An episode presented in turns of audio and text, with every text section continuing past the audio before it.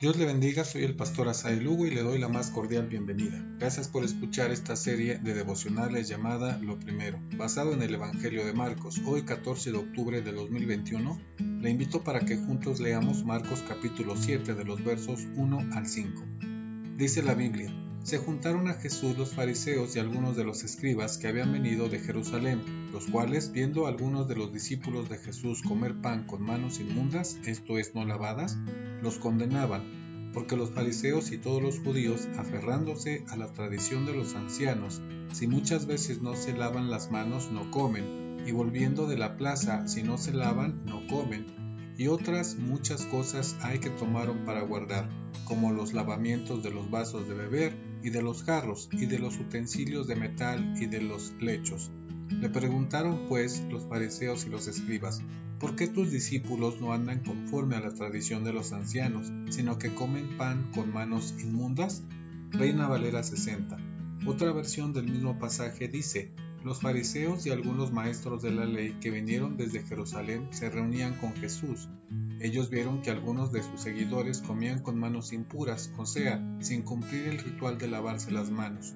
Los fariseos y todos los judíos no comen sin antes lavarse las manos, siguiendo el ritual tradicional de sus antepasados. Tampoco comen lo que compran en el mercado sin antes lavarlo. También cumplen muchos otros rituales como los que tienen que ver con lavar los vasos, las jarras y las ollas. Por eso los fariseos y los maestros de la ley les preguntaron a Jesús, ¿por qué tus seguidores no cumplen las tradiciones de nuestros antepasados? comen con las manos impuras. Dios habla hoy. El ministerio de Jesús avanza. El Evangelio de Mateo dice que se acercaron ciertos escribas y fariseos de Jerusalén. Marcos narra que habían venido exclusivamente para vigilar a Jesús, una delegación que desde la capital venía para acabar con él. Surge un primer cuestionamiento contra Jesús, que condena los discípulos no se lavan las manos para comer pan. Esto era una tradición que era parte de la ceremonia por lavamiento, y esto era una actitud religiosa. Los escribas se habían encargado de desglosar la ley a tal grado que no tenía sentido.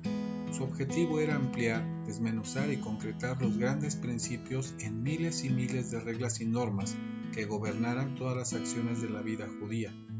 Las costumbres son listadas por Marcos Después de volver del mercado, asistir al tribunal o hacer cualquier negocio para estar en contacto con los gentiles, tenían que lavarse las manos. Antes de la comida y entre los platos debían lavarse las manos de cierta manera. Las manos no tenían que tener tierra, polvo o residuos de trabajo. El agua que se usaba debía guardarse en cántaros para limpiarlas en un sentido ceremonial y que solo se usara para este fin sin ninguna contaminación, el proceso de lavado de las manos era meticuloso y tenía un orden para hacerlo. A esto se le llamaba el lavado de puño. Así las manos quedaban puras. En los tiempos de Jesús no se habían escrito y se consideraba la ley oral o la tradición de los antepasados a esta serie de reglas. Así que los fariseos y escribas cuestionan a Jesús porque no cumplía con la tradición y comía con las manos sucias. ¿Cuáles son las enseñanzas para nosotros en este día? Es importante notar que no se refiere a una cuestión de higiene, es un tema de limpieza ceremonial, fuera de contexto y sin razón para Jesús. El dejar de hacer esto según los religiosos judíos no era una falta de higiene, sino un estado de impureza ante los ojos de Dios. La religión no funciona para acercarse a Dios, sino todo lo contrario, deja una insatisfacción en la persona, una frustración y un terrible vacío. Los actos religiosos ocultan el estado espiritual y la condición de la gente. Jesús se enfrenta con esta forma de vivir y pensar y enseña el Evangelio. Hoy creamos en Jesús como Salvador. Agrademos a Dios creyendo en su Hijo. Es el único camino para llegar a Dios. Le espero mañana para seguir reflexionando en la historia de Jesús en esta serie de devocionales llamada Lo Primero. Dios le bendiga.